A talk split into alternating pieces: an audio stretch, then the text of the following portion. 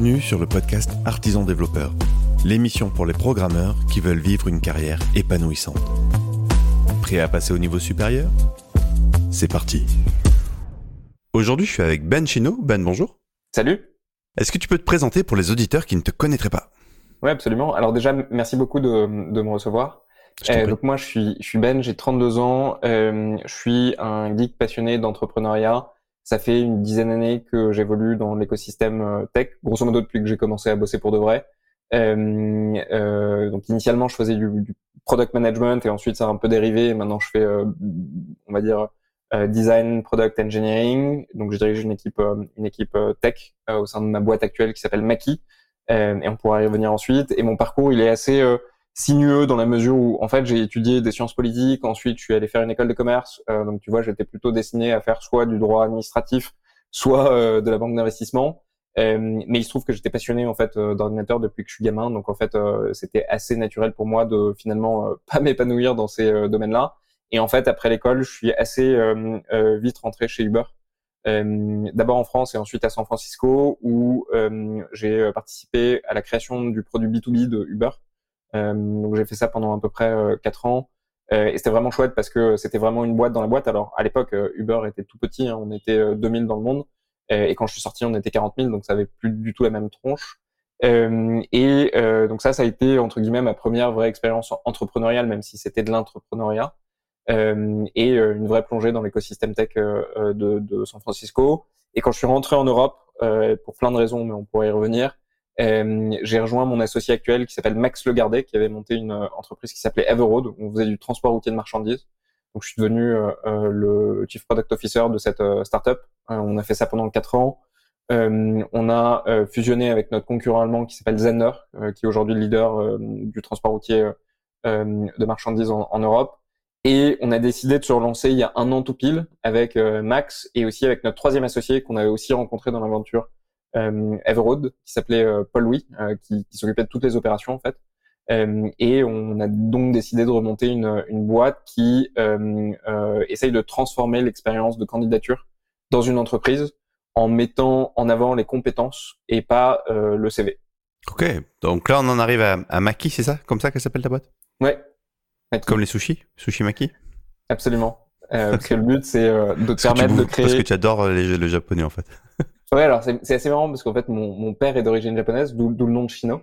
Euh, donc du coup, ça m'a un peu travaillé pendant le nom, mais en fait, euh, la spécificité de cette plateforme, c'est qu'elle te permet grosso modo d'évaluer les compétences de n'importe quel candidat, peu importe son métier, peu importe son profil, peu importe le job qu'il souhaite euh, avoir. Euh, et c'est un peu finalement, tu vois, comme un maquis dans lequel tu mets un petit peu ce que tu veux, et à la fin, on espère que l'expérience sera délicieuse. ok.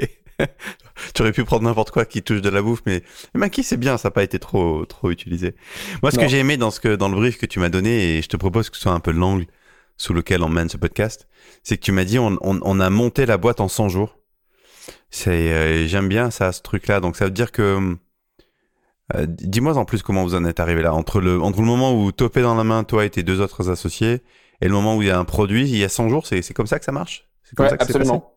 Absolument. Euh, on s'était mis des, des petits milestones euh, assez symboliques, mais en fait, euh, en se prenant au jeu, on s'est dit non, en fait, on, on va tenir ces deadlines. Euh, et donc la manière dont ça s'est passé, c'est que on a bien évidemment une démarche un peu product au début, c'est-à-dire qu'on a vraiment fait de la user research pour essayer de mieux comprendre les besoins de nos futurs utilisateurs. Le point de départ, c'était quand même une intuition qu'on avait et que on avait aussi, dont on avait fait l'expérience en fait tout au long de notre parcours professionnel qui est que c'est compliqué de recruter.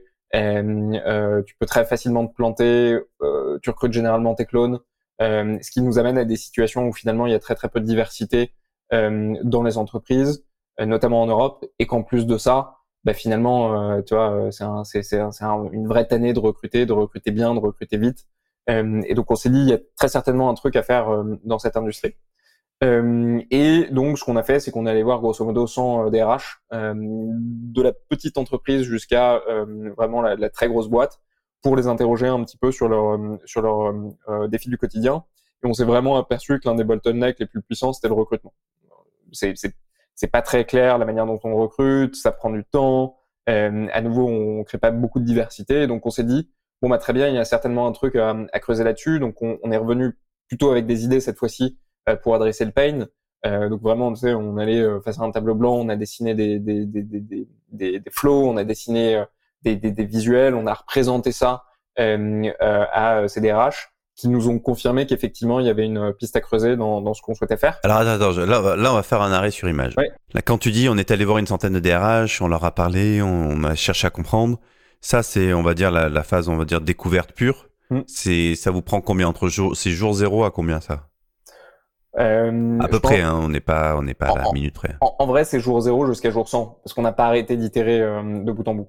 Maintenant, il y a une vraie phase, euh, euh, on va dire, d'une vingtaine de jours, d'une euh, trentaine de jours, qui était grosso modo aussi le setup administratif et, et, RH de la boîte. C'est-à-dire qu'entre le moment où on a contacté notre premier dev et le moment où il nous a rejoint, il s'est effectivement passé tu vois, une vingtaine ou une trentaine de jours, ce qui coïncidait bien du coup avec cette période de research.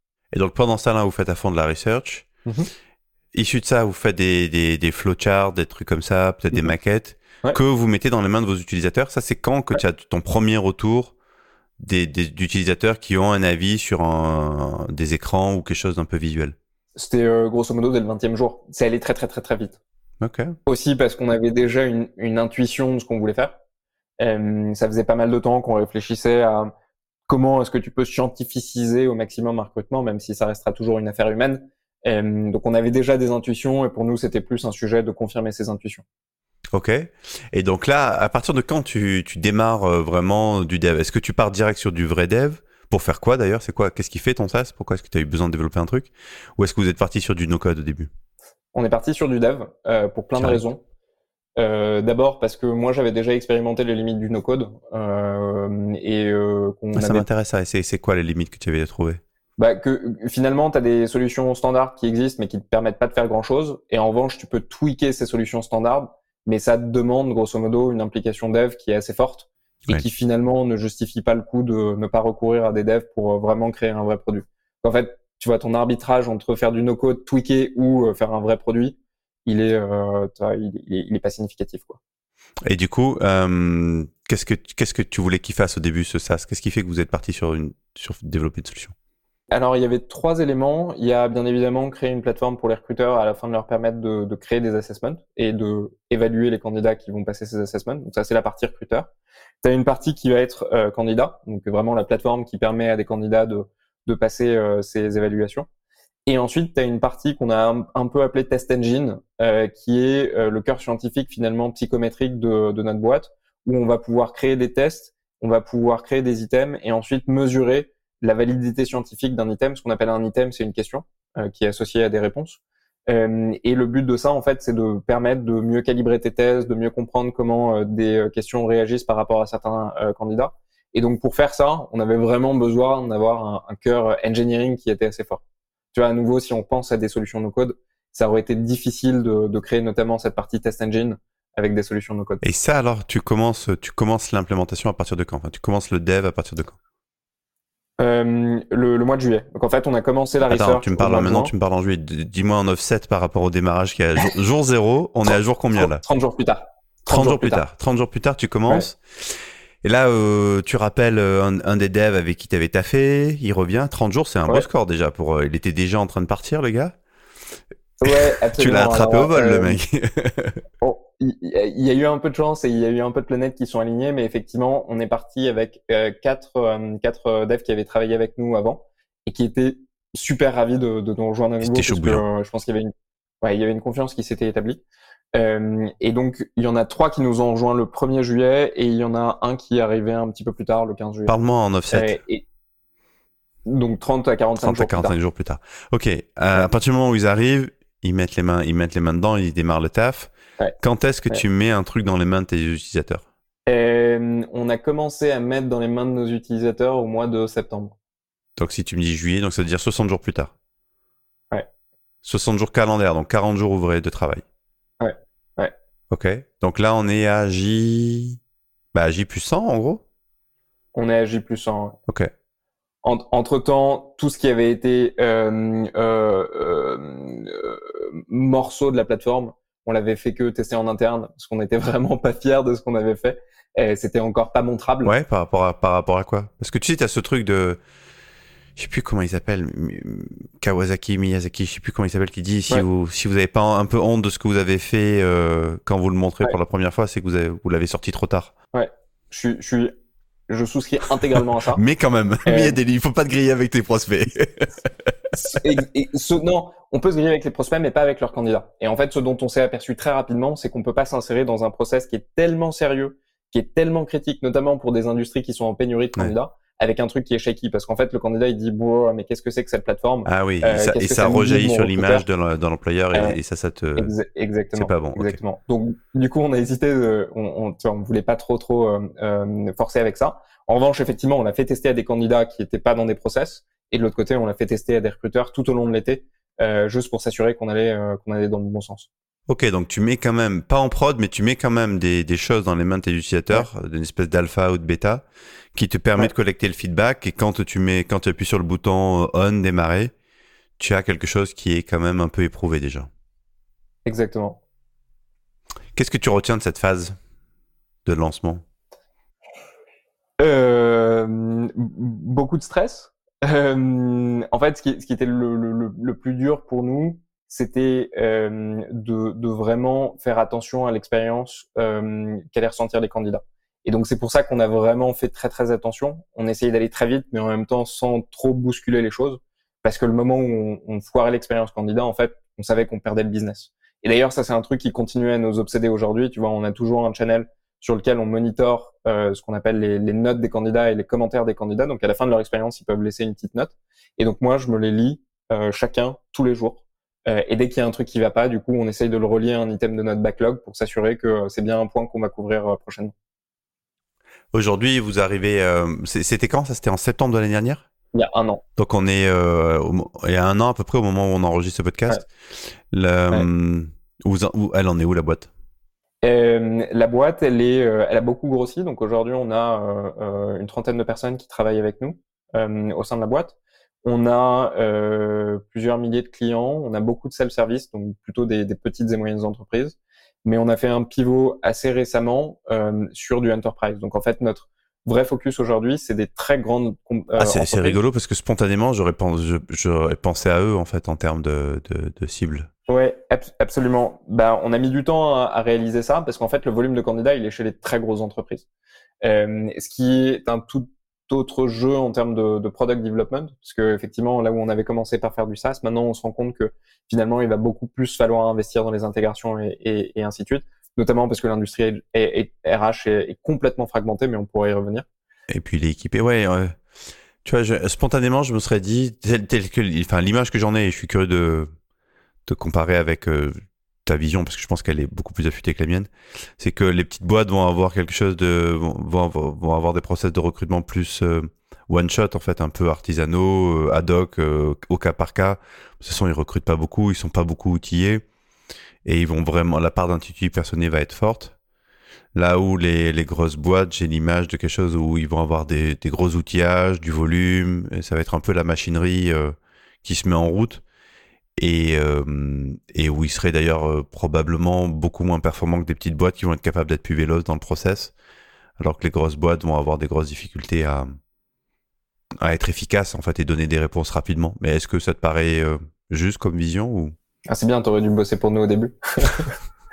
euh, on a mis un peu de temps avant de réaliser ça et en fait on s'était dit que ce serait aussi beaucoup plus simple finalement de pénétrer dans des petits comptes euh, parce que grosso modo tu leur donnes un SaaS, tu leur crées un ouais le processus de décision est plus rapide. Exactement. Et on avait aussi créé un pricing qui était vraiment euh, pour des petites boîtes où euh, à partir de 39 euros par mois, bah, tu peux accéder à, à, notre suite qui te permet non seulement d'évaluer les compétences de tes candidats, mais aussi selon la taille de ta boîte, tu peux t'en servir un petit peu comme mini applicant tracking systems.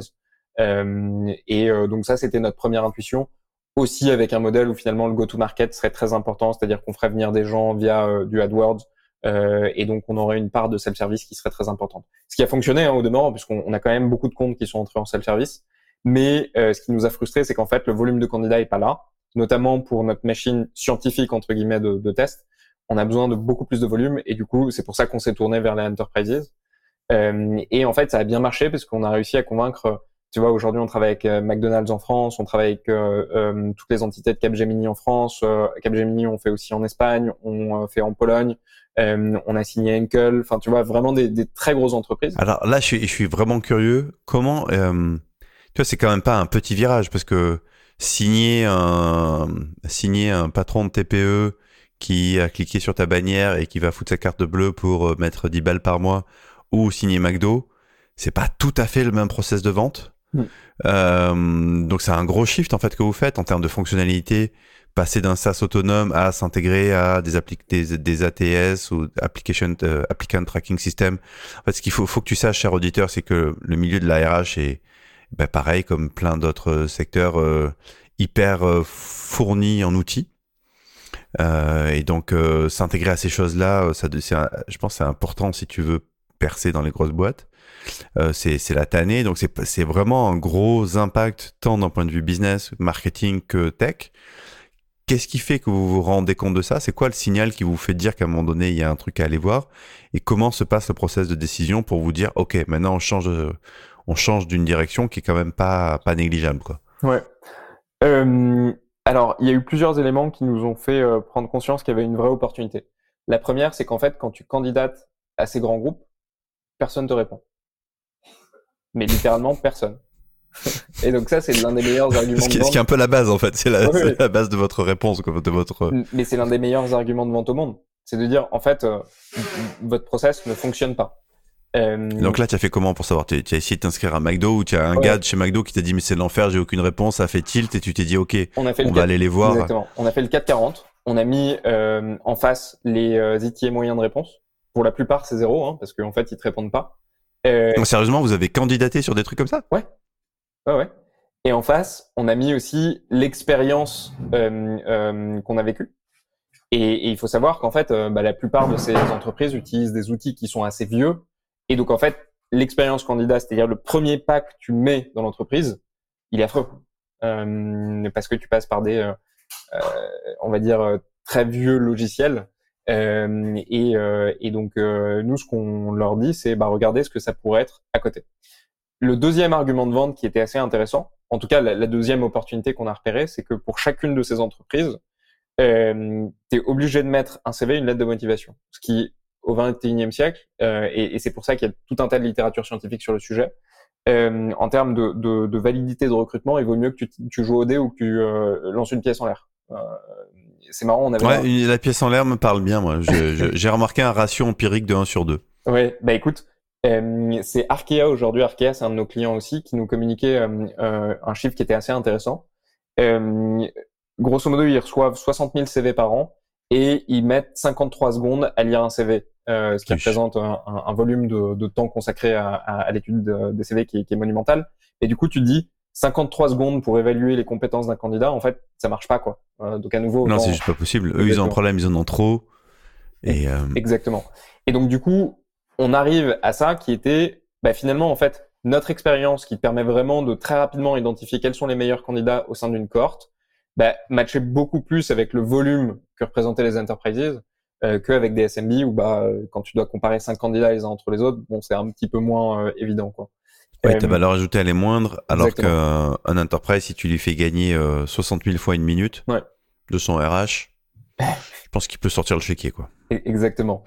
Euh, il n'en demeure pas moins qu'en fait tout ce qu'on a fait, notamment au cours des 100 premiers, premiers jours, était indispensable. C'est-à-dire qu'au cours des 100 premiers jours, on a posé les fondations, notamment les fondations techniques. Euh, qui sont toujours celles qui sont aujourd'hui. Hein, donc euh, du coup, ça veut dire qu'on a fait des bons choix. Au cours de, on va dire, des six mois suivants, on a mis en place, on va dire, des, des fonctionnalités beaucoup plus avancées pour du self-service, mais qui en fait, euh, et on pourrait y revenir, servent aussi les enterprises. Donc on a vraiment, toi, j'ai envie de dire, mettre, on a mis les Lego dans, le bon sens.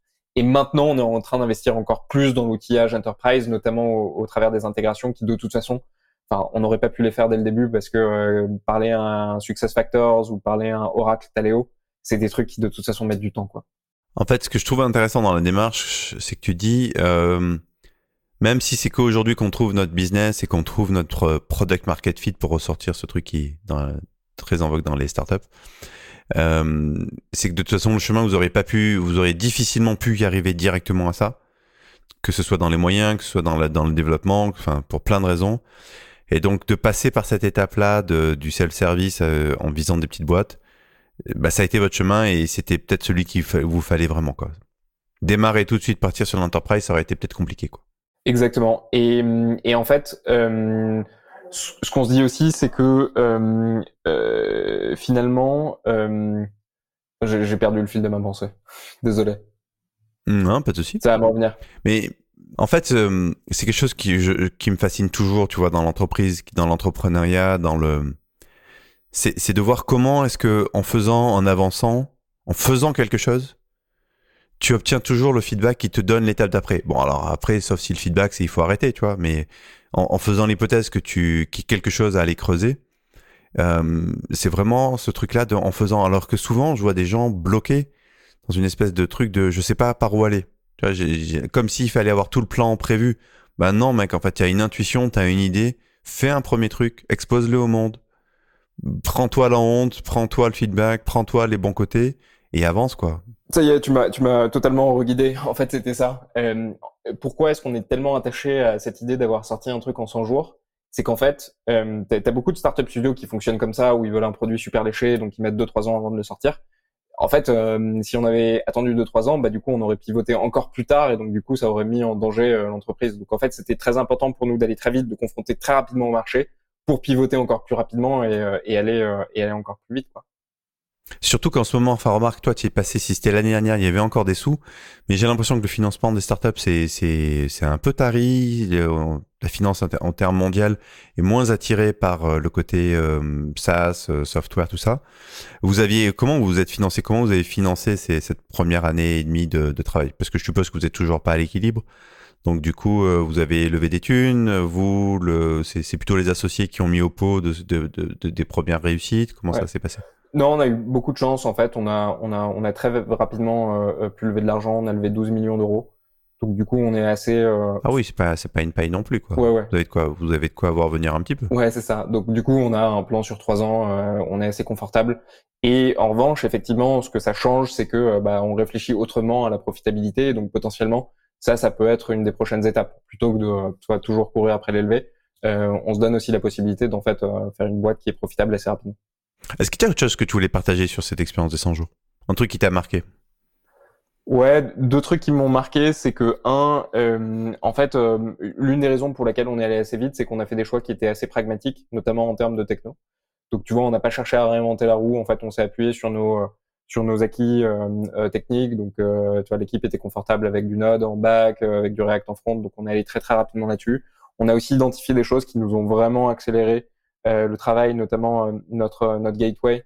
Euh, je sais pas si tu connais Azura. Non, j'avoue que non. Ok, c'est c'est c'est une API GraphQL en fait et qui, qui qui nous a vraiment accéléré le travail parce que grosso modo tu lui donnes un data model, elle te fournit directement des des des, des queries et des mutations. donc ça ça a été un vrai vrai gain de temps.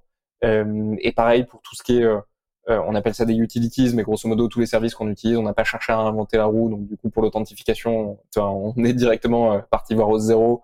Pour le billing, on est directement allé voir Stripe. Pour euh, les notifications, on est directement allé voir SendGrid. Donc je pense que tu vois cette mécanique de aller très très rapidement à des choses qu'on maîtrise, ça nous a fait gagner un, temps fou. et le, le, dernier truc, mais bon, on a eu de la chance, c'est qu'on connaissait les gens, mais le plus important dans cette aventure, ça a été de faire confiance aux gens euh, et euh, tu vois, quand je pense à notre équipe euh, de, de dev, bah, Nico, il venait de chez Spendesk, on lui a donné les mains libres pour faire ce qu'il voulait sur le front. JD, il nous a rejoint de chez Swile. bah, c'est lui qui a mis en place Azura. donc vraiment, le plus important pour nous, c'était bah, de faire confiance aux gens et de les laisser s'éclater pour, pour dérouler. Quoi. Je pense que c'est le meilleur moyen. alors, quand tu es avec des gens compétents, parce que sinon, ça peut être vite à double tranchant, c'est le meilleur moyen que les gens s'éclatent, c'est clair. Tu disais tout à l'heure que tu étais rentré en Europe alors que tu étais bien calé chez Uber. Est-ce que tu peux, est-ce qu'on peut changer de sujet et passer deux minutes là-dessus? Ouais, grave. Parce que je suis curieux. Qu'est-ce qui t'a donné envie euh, Parce que, si tu veux, moi, c'est, un peu mon rêve, tu vois, d'aller bosser aux US. C'est un truc que j'ai jamais fait dans ma vie. J'y suis allé un peu en, en voyage d'affaires et ce qui n'a fait que renforcer mon envie d'y aller. Euh, euh, mais je vois souvent, effectivement, les, les gens partir et puis au bout de quelques années revenir en France. Et à chaque fois pour des raisons différentes. Donc c'est toujours un truc qui me rend curieux. Qu'est-ce que qu'est-ce qui t'a éclaté là-bas et quelle est la quelle, est la limite que tu as touchée qui fait que tu es rentré? Ouais. alors c'est marrant parce que j'écoutais euh, euh, ton podcast avec Jordan Monnet l'autre jour. Jordan c'est un de mes potes. Ouais. euh, mais on s'est rencontrés chez Uber. Et il disait un petit peu que lui, il était fasciné par cette excitation autour de SF, en tout cas au début. moi, moi, si tu veux, il y avait quatre raisons principales qui m'ont fait rentrer. La première, elle était liée à Uber, c'est-à-dire que je suis rentré assez tôt, hein, on était 2000. Et euh, au début, c'était vraiment l'expérimentation euh, continuelle, c'est-à-dire que tu as une idée, bah, tu euh, implémentes, t'exécutes, tu vois ce qui se passe. Si ça marche, tant mieux, et tout le monde t'applaudit. Si jamais tu te foires, bon bah, t'apprends et puis tu passes à autre chose, quoi. Et à la fin, quand on était 40 000, c'était une logique très différente où as des strates de validation qui durent six mois. Donc le temps que ton idée en fait soit implémentée, ensuite as de la review, ensuite etc etc. Il peut se passer une année. Et je devenais un peu frustré avec ça parce que euh, euh bah, euh, bah, surtout quand tu avais connu avant en ouais. mais en fait je pense que même tu vois même euh, même si c'était mieux avant entre guillemets tu as toujours cette, cette identité de, de builder en fait et, et ça c'est un truc qui me poursuit depuis le début de ma carrière. Donc ça c'était le point numéro un. Le point numéro deux c'est qu'en fait bâtir un jeu américain c'est cool mais, mais j'ai une vraie identité européenne tu vois je me sens français mais je me sens aussi rattaché à plein d'autres pays en Europe notamment ma femme qui est hongroise etc du coup, euh, j'avais envie de construire quelque chose d'européen. C'était important pour moi. Euh, le troisième point, c'est euh, que San Francisco, c'est quand même une ville spéciale. Tu vois, Jordan le disait, hein, mais, mais, c'est vrai qu'en fait, là-bas, tu rencontres que des CEO, des founders ou alors des, des devs.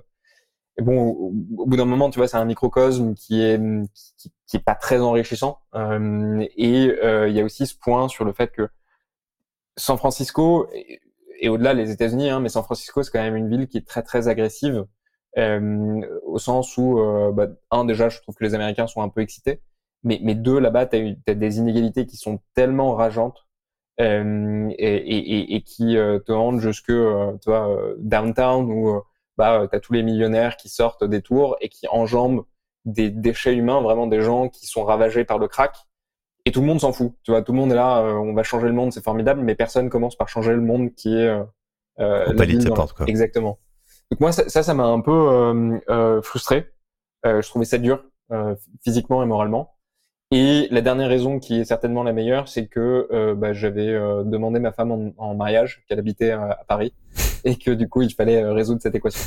Parce que là, je vois derrière toi, quand j'ai vu l'écran s'ouvrir, je, je sais pas, j'ai eu l'impression que tu étais à Paris. Tu es à Paris là aujourd'hui? Ouais, je fais pareil. Alors quand tu me parles de SF qui est agressif, ça me, ça me fait sourire, tu vois, que d'un mec qui habite à Paris. Euh, est-ce que, est-ce que quel est le, quel est la, dis-moi comment tu perçois la différence? Parce que c'est pas une ville qui est hyper tranquille, Paris non plus. C'est pas une ville qui est plus tranquille, mais tu vois, euh, euh, ma sœur habite à Stalingrad et ce que ce que tu vois à Stalingrad, c'est toute la ville de San Francisco, mais San Francisco c'est x10. et moi, ça m'a vraiment choqué, quoi. Euh, vraiment, c'est du misère humaine qui peut s'afficher dans la rue sans problème, quoi. Et exactement. Et tout le monde s'en fout. Tu vois, au moins, euh, ici, j'ai l'impression quand même que ça crée des, des problèmes euh, de politique publique, il y a des tentatives. Alors bon, malheureusement, elles sont un peu trop instrumentalisées par la droite, mais tu as l'impression que les gens euh, bah, essayent quand même de faire quelque chose. À San Francisco, c'est un sujet qui, qui ne fait que prendre de l'ampleur, quoi. Et, et j'ai pas l'impression que les gens s'en soucient plus que ça. Tu vois, ils sont plus intéressé par aller faire du kitesurf sous le Golden Gate euh, que euh, bah, essayons de trouver une solution à ça quoi. Ok, donc ce que j'entends, plein de valeurs, euh, quand même une, une, assez bonne raison, hein, une femme à rejoindre et, euh, et l'envie de construire quelque chose en Europe, bah c'est cool. Ouais. Eh ben écoute Ben, c'était cool d'échanger. Si les auditeurs veulent en savoir plus sur ce que vous faites, sur pour venir découvrir Maki par curiosité, ils peuvent venir où? Euh, bah, ils peuvent me contacter hein, directement, chino at makipeople.com et sinon bah, on a un site qui s'appelle makipeople.com.